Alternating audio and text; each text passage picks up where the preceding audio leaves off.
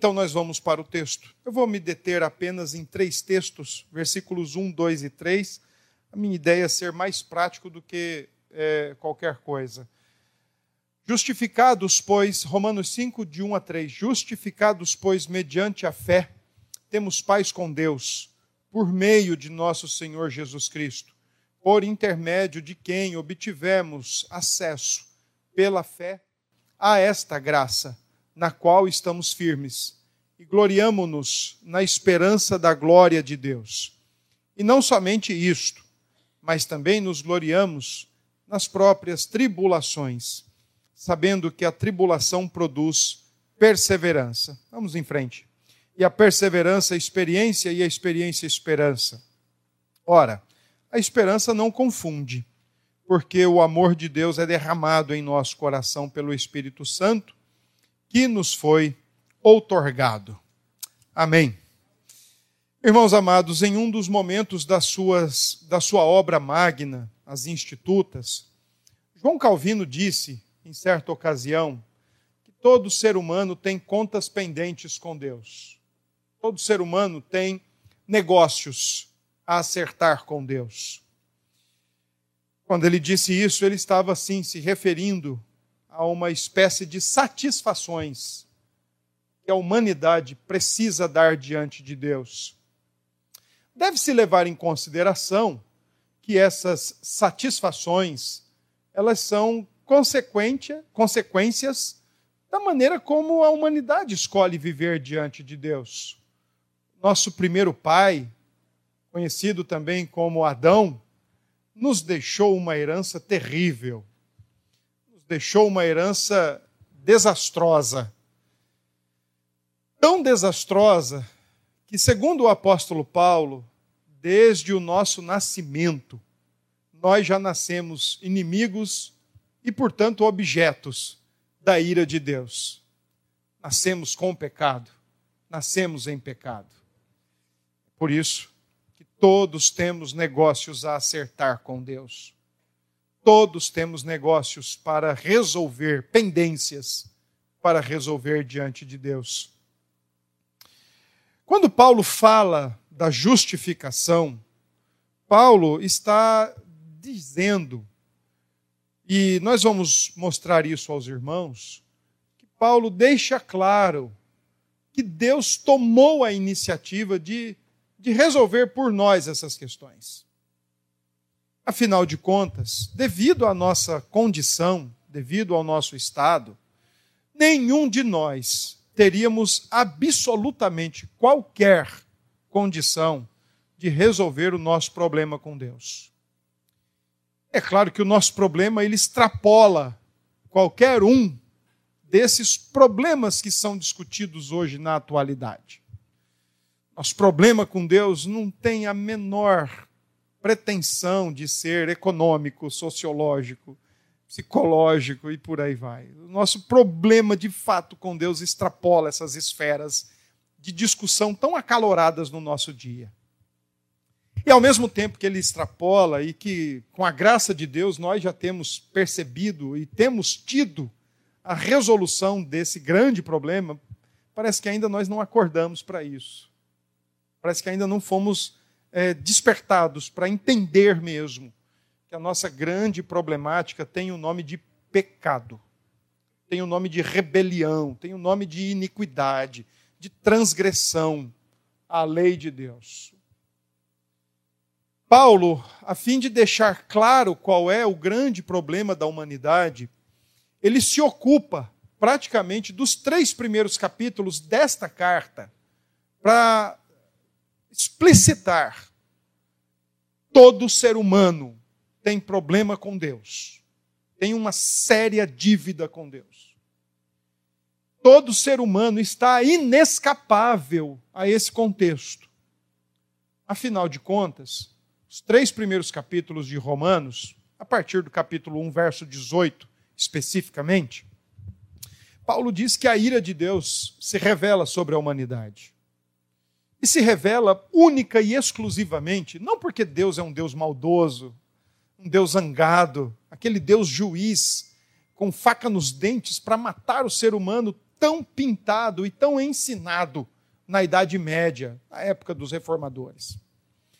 Mas um Deus que se, de fato, se zanga com a maneira pela qual homens criados à sua imagem têm, têm tentado viver, têm pensado em viver, ao seu bel prazer, do seu modo, ou de acordo com as convicções básicas do seu próprio coração caído.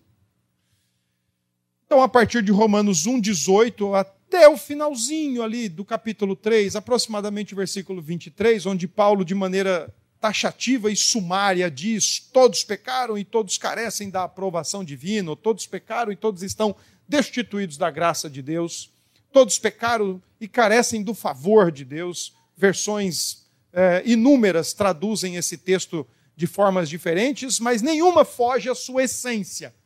Todos pecaram. Não tem um sequer. E nesses capítulos iniciais, Paulo se ocupa então para dizer: olha, o gentio peca, o judeu peca. Em todo lugar, em todo tempo, e todo ser humano peca e está destituído da graça de Deus. Ninguém escapa. O fenômeno pecado, ele é universal. Logo, as contas a acertar também é uma necessidade universal. Todo ser humano tem contas a acertar diante de Deus. Então, depois que Paulo sumariza o seu primeiro conceito de depravação da raça, ou a universalidade do pecado, antes um pouco dele sumarizar, ele, ele diz que não está ensinando coisa nova. Ele não está trazendo um conceito inédito porque a partir de uma série de citações do Antigo Testamento, Romanos capítulo 3, verso 10 até praticamente o versículo 20, o apóstolo reúne uma série de citações do Antigo Testamento e diz o seguinte: olha, eu não estou ensinando nada novo. O que eu estou ensinando já vem sendo afirmado há tantos anos, há tantos séculos. A humanidade está caída e a queda é um fenômeno universal ninguém escapa à sua presença, ninguém escapa aos seus efeitos, logo ninguém escapa às suas consequências. Estamos fritos, precisamos resolver nossa vida com Deus. É a partir então do versículo 24 do capítulo 3 que Paulo começa a dirigir o caminho, a apontar a direção correta, a justificação pela fé justificação pela fé não é o centro do pensamento de Paulo. Às vezes, pela leitura que se faz de Lutero, aquele que pela primeira vez, em ocasião da reforma, levantou a bandeira da justificação pela fé, não significa dizer que a justificação pela fé é o cerne do pensamento de Paulo, como também não era nem de Lutero no início. O cerne do pensamento de Lutero inicialmente era o arrependimento. A justificação passa a ser um negócio mais encorpado, mais lapidado no pensamento de Lutero mais para frente. Inicialmente, Lutero brada por arrependimento. Então, não está certo acreditar que desde o início Lutero tinha aquele pensamento de justificação pela fé, como também não está certo acreditar que Paulo tem o seu cerne na questão da justificação pela fé. Eu acredito muito que o cerne do pensamento de Paulo é a escatologia, é o encontro com Cristo. E é para lá que nós devemos olhar. E a justificação nos prepara para olhar para esse encontro com Cristo. Estamos vivendo os últimos momentos, estamos vivendo os últimos tempos. Tudo que fazemos, fazemos em direção ao fim. Então, depois de Paulo apresentar a solução no final do capítulo 3, no capítulo 4, Paulo usa um exemplo para confirmar, mas ao mesmo tempo para implodir todo um sistema de fé judaico, especialmente, que era a crença na resolução dos seus problemas diante de Deus a partir de três ferramentas muito específicas: a circuncisão, a lei e a descendência abraâmica. Então, Paulo ah, evoca as, o testemunho de Abraão e diz o seguinte: o ser humano não é justificado pela descendência, Lembrem-se que Abraão foi chamado para gerar uma descendência, e não porque ele era descendente. O ser humano não é justificado pela lei. Lembrem-se que Abraão foi justificado e, e a lei aparece quase mil anos depois. E lembrem-se que o ser humano não é justificado por circuncisão, porque Abraão primeiro crê e é justificado, e tão somente depois ele foi circuncidado. Então, com esse exemplo, o apóstolo Paulo coloca algumas dinamites nas colunas de sustentação religiosa judaica e implode tudo e mostra que a justificação não se dá por obras, não se dá por absolutamente nada que nós possamos fazer para resolver os nossos problemas com Deus, mas se dá única e exclusivamente pela via que Deus resolveu fazer com que eles sejam resolvidos, Cristo Jesus. A justificação, ela é uma das doutrinas mais importantes que nós temos da época da Reforma Protestante. Ela é uma doutrina de grande valor, tanto teórico, teológico, como também prático para a nossa vida cristã.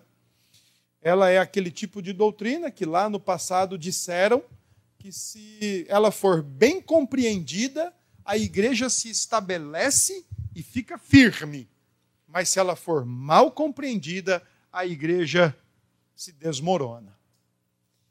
Tamanha importância que é a doutrina da justificação. Então, a partir do capítulo 5 de Romanos, texto esse que foi lido, nós temos, creio eu, as consequências já da justificação pela fé. E a primeira consequência que Paulo observa e nos ensina é exatamente a da paz com Deus. Antes, porém, deixe-me explicar o que é que Paulo está querendo dizer com o capítulo 5, verso 1. Irmãos, a nossa confissão de fé, ela ensina, por exemplo, que a exigência de obediência perfeita da parte de Deus ainda é vigente. O fato de Adão ter quebrado sua seu compromisso com Deus no Gênesis, no princípio da criação, não fez com que agora nenhum ser humano precise obedecer mais. Tanto é que os, os negócios que nós temos que acertar com Deus são exatamente de fato, primeiro, porque Deus não revogou esse princípio de obediência perfeita ele não abriu mão desse princípio de obediência perfeita. É, é, tão verdade que ele não abriu mão dessa exigência de obediência perfeita, que para que nós, que jamais poderíamos supri-lo, cumpri-lo, ele resolveu enviar o segundo Adão para cumprir. Tanto é que o capítulo 5, versículo 12 em diante, exatamente ensinam isso que aquilo que o primeiro Adão fez trouxe uma série de consequências para nós. Mas aquilo que o segundo Adão, ou o último Adão, Jesus Cristo, fez, trouxe benefícios para muitos. Porque naquilo em que o primeiro Adão fracassou, obedecer, e portanto foi expulso, o segundo Adão obedeceu e conquistou o direito para nós vivermos perante Deus na presença de Deus. Vida essa perante Deus e na presença de Deus, que não se limita somente a esse espaço curto de tempo que nós vivemos nesse mundo. Vida essa perante Deus e com Deus, que inicia nesse mundo e se perpetuará pela eternidade em novos céus e nova terra. Não porque fomos obedientes, mas porque alguém veio para cumprir uma exigência de obediência perfeita e absoluta que paira sobre a cabeça de toda a humanidade, desde o Gênesis 3, e que um só sequer conseguiria obedecer. Ele veio para obedecer. Veio para conquistar o que o primeiro Adão nem conquistou e ainda reverter o que o primeiro Adão nos deixou? Uma herança maldita. Então, quando a gente olha para o texto de Romanos 5, é importante nós lembrarmos que o princípio que está imperando aqui é o princípio da justiça.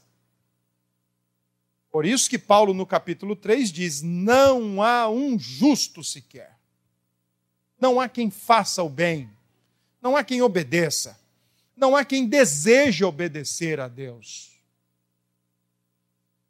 Quando Paulo então declara justificados, pois mediante a fé, a ideia de mediante a fé aqui é necessariamente, é obrigatoriamente a, o ato do reconhecimento de que nós não temos absolutamente nada para oferecer a Deus. É o reconhecimento de que nós não temos como ofertar nada a Deus. E então, diante desse reconhecimento, tirar as roupas das, das supostas obras meritórias e literalmente se vestir de outras vestes das vestes de Cristo. Você olhar aí o texto de Gálatas, e eu queria que você abrisse o texto de Gálatas só para você entender isso melhor. Ah, Gálatas capítulo 3, o apóstolo Paulo é, usa uma expressão aqui que eu, eu acho ela interessante e bastante oportuna para o que nós vamos falar. Gálatas 3, capítulo 26. Gálatas 3, 26. O apóstolo diz: Pois todos vós sois filhos de Deus, mediante a fé em Cristo Jesus. Novamente, mediante a fé em Cristo Jesus, por meio da fé. A fé como instrumento, a fé como ferramenta. Fé esta que nos leva a reconhecer e nos despirmos, tirar a roupa suja, a roupa inútil, imprestável de qualquer merecimento, porque afinal de contas, depois da queda, o ambiente da humanidade é um ambiente de demérito. Se nós não levarmos em consideração que o ambiente pós-queda é um ambiente de demérito, nós nunca vamos de verdade ensinar ou aprender o conceito de graça. Porque graça, conforme nós temos o hábito de conceituar como favor imerecido, nós só conseguimos entender o seu conceito quando nós olhamos para o contexto no qual nós estamos. Favor imerecido para pessoas demeritórias num ambiente de total demérito. Então, quando mediante a fé nós olhamos para Cristo, fé esta que nos habilita a abraçar Sua cruz como única e suficiente para nós, ela ao mesmo tempo já nos fez nos despirmos de uma veste inútil, imprestável, de supostas obras diante de Deus, para confiar naquele que fez o que ninguém faria, e não só fez por ele, porque ele não precisava, diferente do primeiro Adão que precisava obedecer e ganhar para ele e para sua descendência, o segundo Adão não precisava de nada veio só para conquistar em favor da igreja. Então, quando despimos dessas vestes de obras sem futuro, automaticamente a fé nos leva a nos vestir de outro tipo de veste. E essa outra veste é Cristo. Olha o que diz o verso 27. Os filhos de Deus, mediante a fé, são filhos de Deus porque todos quantos fostes batizados em Cristo, unidos a Cristo, ligados a Cristo, de Cristo vos revestistes. Lamentavelmente, a nossa região não permite isso. mesmo em épocas de inverno. Se permitisse, seria muito elegante. Em época de inverno, aqui em João Pessoa, nós usarmos o chamado sobretudo. Seria uma coisa elegantérrima. Seria também meio crítico para nós, maridos. Mas vocês iriam gostar muito do visual. A ideia de Paulo aqui em Gálatas é que agora os filhos de Deus só estão perante Deus e não tem, o versículo 28 diz: olha, não tem homem, não tem mulher, não tem bárbaro, não tem livre, por causa de Cristo. Todos são um por causa de Cristo. E a ideia aqui é, de fato, você se vestir de Cristo e estar perante Deus por causa do que Cristo fez e não do que você faz, ou pensa que faz, ou almeja fazer, ou fez um dia, mas é estar perante Deus por quem Cristo é e por quem Cristo fez. E aqui, acompanhando o texto de Paulo aos Romanos, capítulo 5, só existe duas formas do ser humano estar vestido perante Deus. Ou ele se veste de Cristo, ou naturalmente ele está vestido de Adão. Se ele está vestido de Adão, ele tem sérios problemas com Deus. Mas se ele está vestido de Cristo, mediante a fé, então ele tem paz com Deus.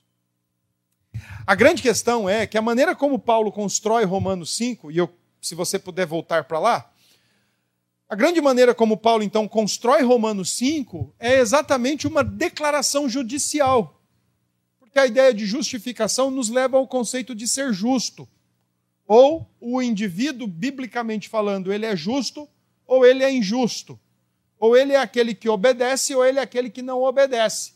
Ou, como dizia o, F.F. Bruce, ele é aquele que ou está do lado de Deus, do lado certo, ou ele é aquele que está do lado oposto, contra Deus.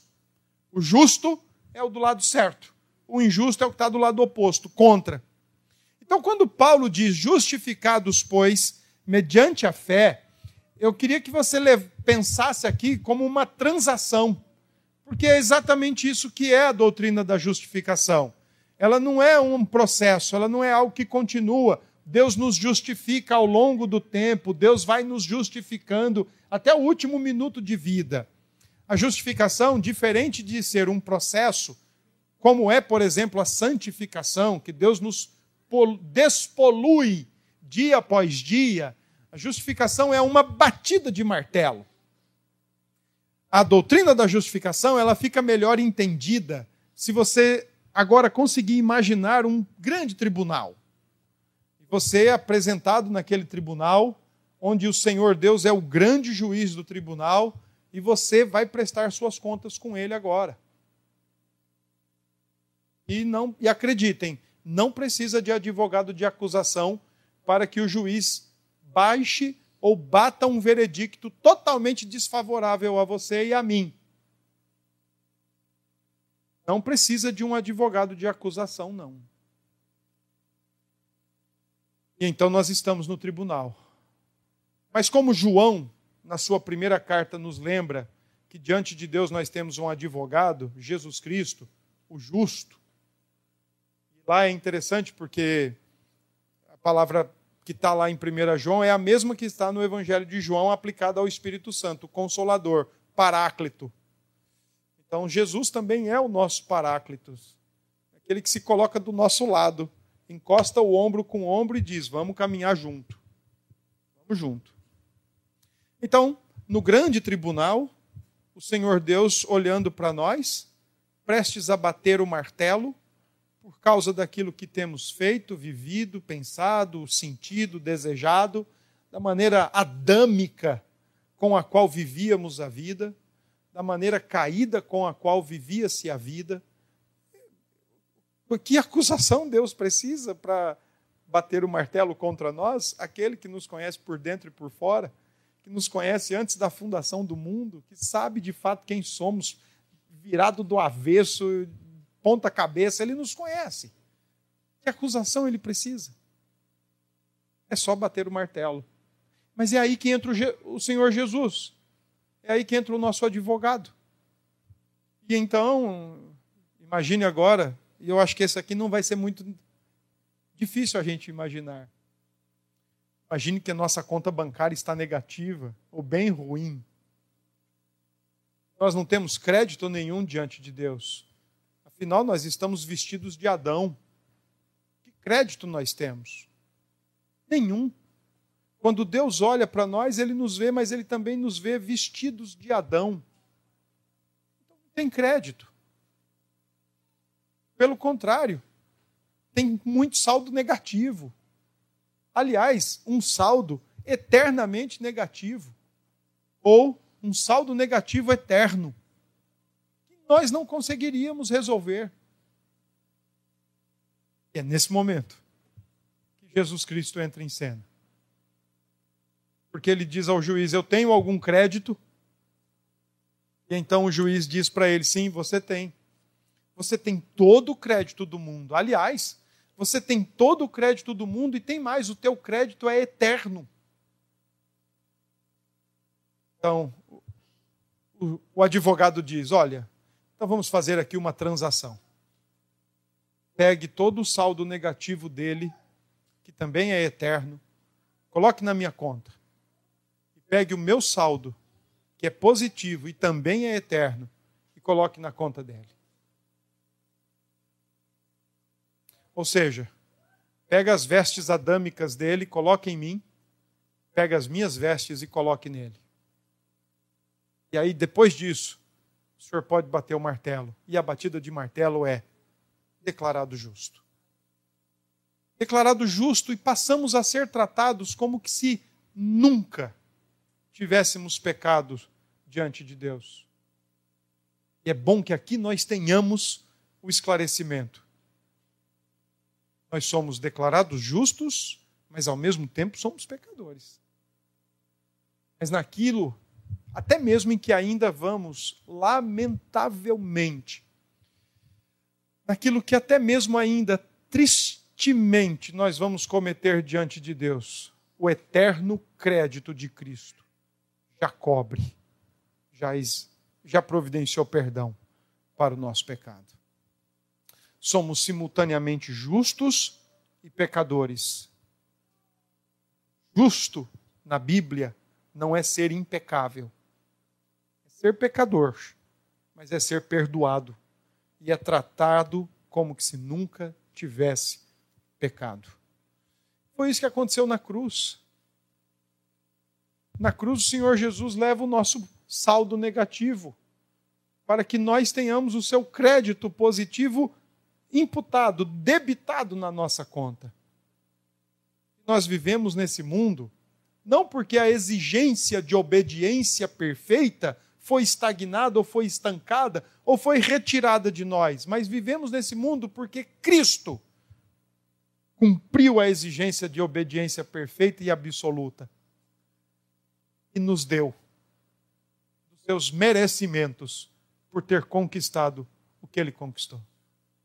Por isso que o texto diz que nós somos justificados mediante a fé, porque não tentamos mais nos justificar ou resolver diante de Deus a partir de nós mesmos, mas nós lançamos nossa confiança naquele que obedeceu perfeitamente, Jesus Cristo. E tem mais um detalhe: na mesma carta de Paulo aos Romanos, no capítulo 8, a partir do verso 31, o apóstolo Paulo levanta uma pergunta dentre cinco, que são daquelas perguntas que ninguém pode responder. Quem intentará acusação contra os escolhidos de Deus? Quem é que a ideia é quem é que vai chegar para Deus e falar, olha, ele foi julgado na, na primeira instância, vamos levar agora para a segunda, vamos levar agora para a terceira instância, vamos fazer Deus mudar de ideia no Supremo Tribunal dos Céus. Porque Deus está ficando errado na história. Como é que ele bate o martelo e declara justo pessoas como essas que estão reunidas aqui nessa manhã? Onde foi que já se viu? Deus deve ter tido algum problema, algum lapso na sua mente perfeita para bater o martelo e declarar essas pessoas justas, ah, vamos levantar acusações diante de dele para que ele mude de ideia. É mais ou menos isso que Paulo está dizendo. Quem é que vai fazer Deus mudar de ideia quando ele já bateu o martelo e disse é justo? Não porque de fato sejamos, Porque, de fato e por graça, num total ambiente de demérito, o Senhor nos deu fé para confiar naquele que obedeceu perfeitamente Jesus Cristo. Portanto, quais são as consequências que nós, pela fé em Cristo e justificados, declarados justos, declaração essa irrevogável, declaração esta irreversível, declaração essa inquebrável, declaração essa que vale por pecados passados, presentes e até mesmo futuros, que serão cometidos, porque a provisão do perdão já foi feita. Quem é que vai fazer Deus voltar atrás disso? Quais são as consequências? Primeiro, paz com Deus. Ele não é mais meu inimigo. E eu não lhe sou também inimigo.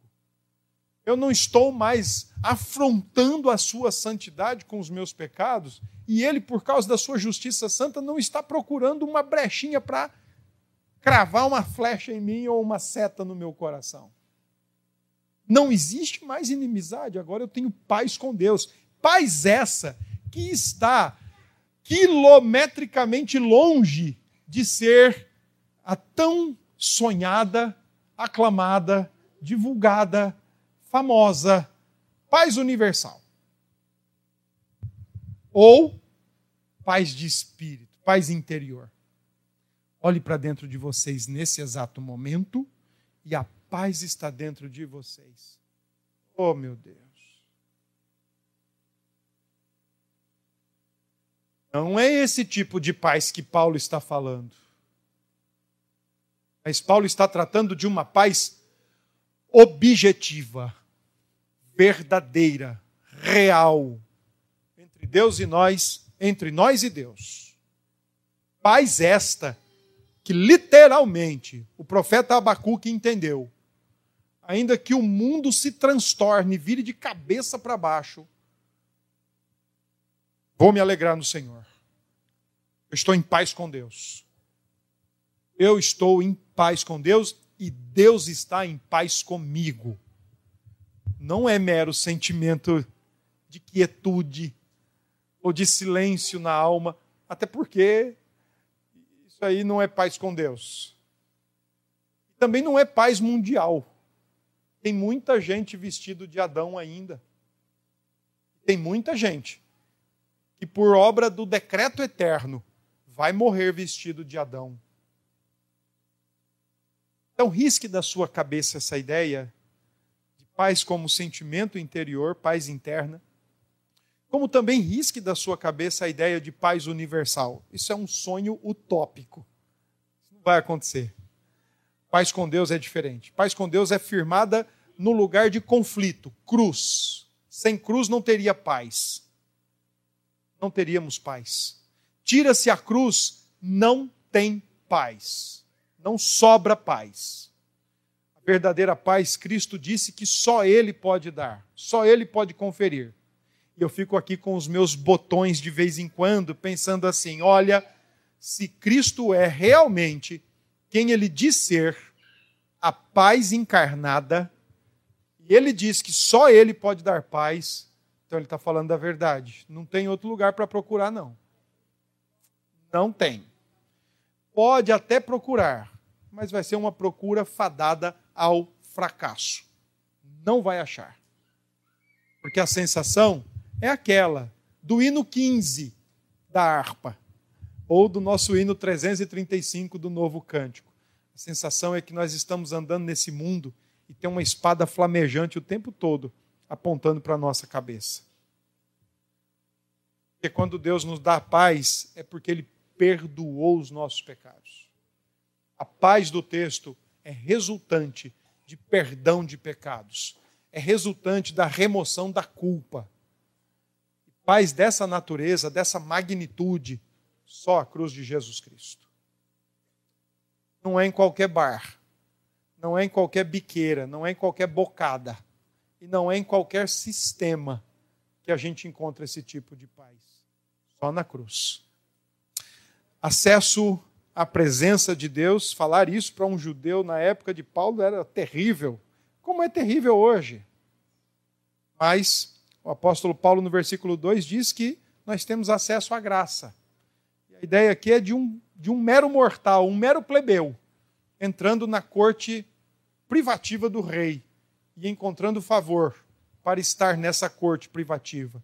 Vamos lembrar que no Antigo Testamento algo era inacessível para a maioria do povo de Deus o Santo dos Santos. Só uma pessoa entrava lá por ano, uma vez por ano. E os demais não podiam entrar. Quando Cristo morre e depois nos partilha das suas vestes para nós estarmos diante de Deus, ele não partilhou só as vestes, mas ele também abriu o caminho e nos permite esse caminho de acesso à presença de Deus. E Paulo diz no versículo 2: olha, nós estamos firmes nessa graça, nós somos sustentados por essa graça. E o crente reformado, por mais que ele seja um crente operoso, um crente trabalhador, no sentido de que suas obras sejam indícios e sejam confirmações do seu novo relacionamento com Deus, da sua relação de paz, da sua relação de amizade, de comunhão e de reconciliação.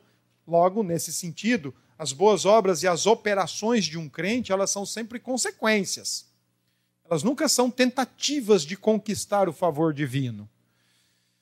Mas por mais que os crentes sejam operosos e devem ser, a nossa confissão, por exemplo, século XVII, fala que só os crentes podem fazer boas obras diante de Deus, porque eles estão vestidos de Cristo, estão com seus corações agora corretamente motivados e as obras são aperfeiçoadas pela grande obra de Cristo. Então, para nós, boas obras ou obras não deveria ser um assunto estranho, não deveria ser um assunto de receio. Devidamente compreendida, é uma bênção, porque ela não busca favor, ela retribui favor. Ela não busca salvação, ela agradece pela salvação.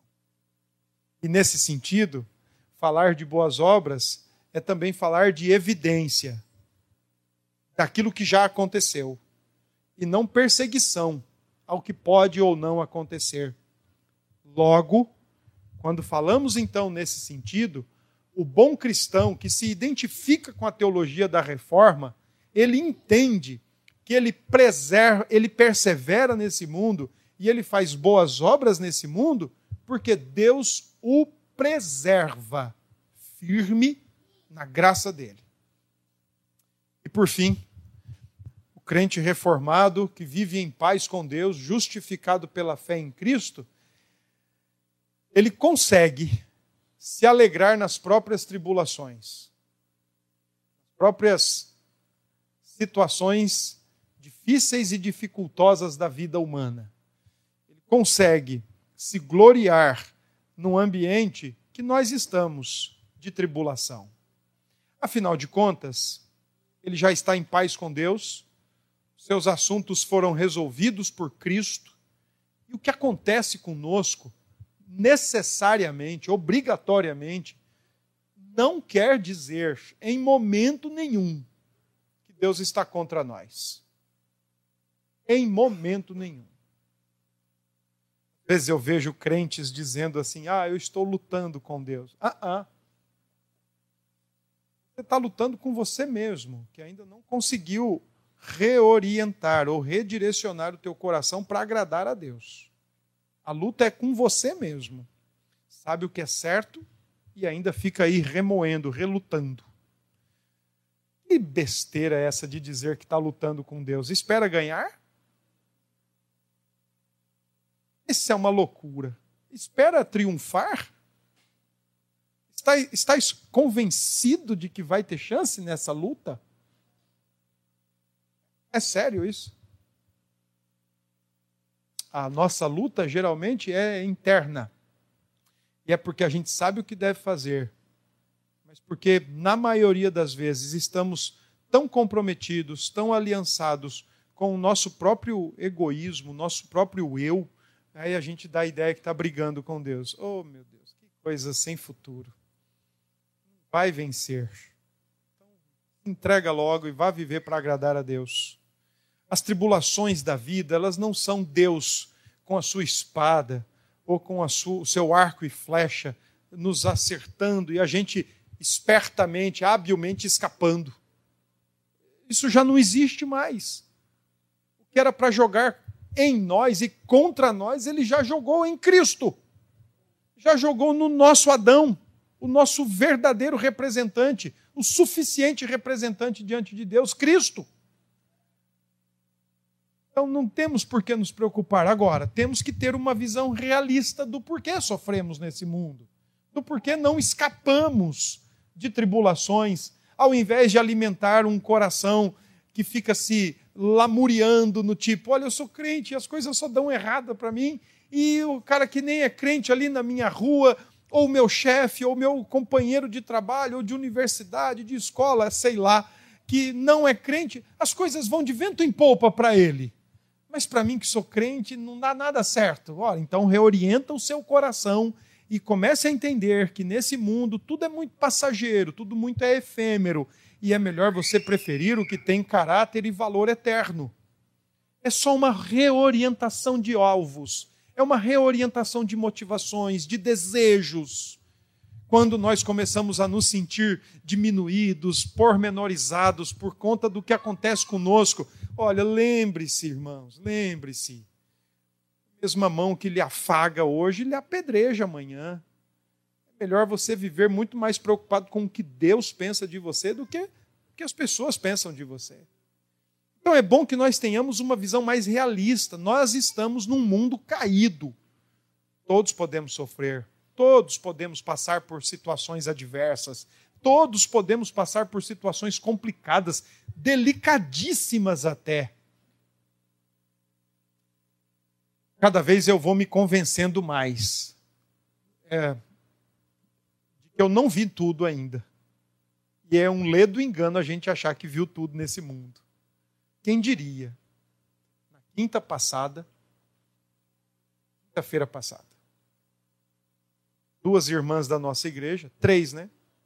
Eunice, Elisete e Elita. As três eram membros da igreja. Eram não, duas são e uma não vai ser mais porque faleceu. Elita faleceu na quinta-feira, cinco e meia da manhã. E nisso, o marido de Elisete, seu carneiro, internado na UPA, em estado grave. Ela, e a gente lá, três horas da tarde da quinta, fazendo o culto fúnebre de Elita. Viemos para casa. Sete chega em casa e, por volta de seis e pouquinho, recebe a notícia. Seu carneiro também faleceu. No mesmo dia. Separados por 12 horas. Na sexta, 20, menos de 24 horas depois, estávamos onde? Novamente. No mesmo local, fazendo novamente um culto fúnebre. Menos de 24 horas.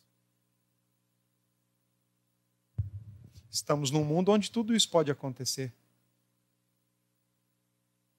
Estamos num mundo onde nós não estamos livres, irmãos, porque nós somos de Cristo ou estamos em Cristo. Não significa que para nós a água nunca vai bater um pouco mais para cima, ela vai bater. Não significa para nós que os ventos vão ser menos violentos, menos devastadores. Eles vão ser. Não significa que as placas tectônicas da Terra, debaixo dos nossos pés, não vão balançar. Vão balançar. Não significa que nós estamos isentos de tudo isso, irmãos. Mas uma coisa significa: ainda que tudo isso aconteça, nós estamos em paz com Deus. E Ele não está querendo nos punir e nem nos matar porque ele já fez isso em Cristo Jesus. Então, aí falta só a gente recalibrar o olhar. Todas as coisas cooperam para o bem daqueles que amam a Deus. Deus nos predestinou, a mim e a você, para sermos iguais a Cristo. Então ele vai sim. Ele vai usar a água que bate mais em cima, ele vai usar o vento que vem mais forte, ele vai usar os tremores de terra, ele vai usar o pecado dos outros, ele vai usar a maldade dos outros, como ele também vai usar a bondade dos outros, ele vai usar os anjos, ele vai usar os demônios, ele vai usar pessoas, ele vai usar tudo nesse mundo, porque ele tem um propósito: nos fazer iguais a Cristo. Não simplesmente decepar a nossa existência. Então, até nas tribulações, a gente pode se alegrar, porque o nosso verdadeiro, grandioso e terrível problema já foi resolvido. Pecado. Cristo já o resolveu. Podemos viver em paz, certos da graça e nos alegrando nas tribulações da vida. Deus é por nós. E se Ele é por nós, ninguém será contra nós. Que Deus nos abençoe.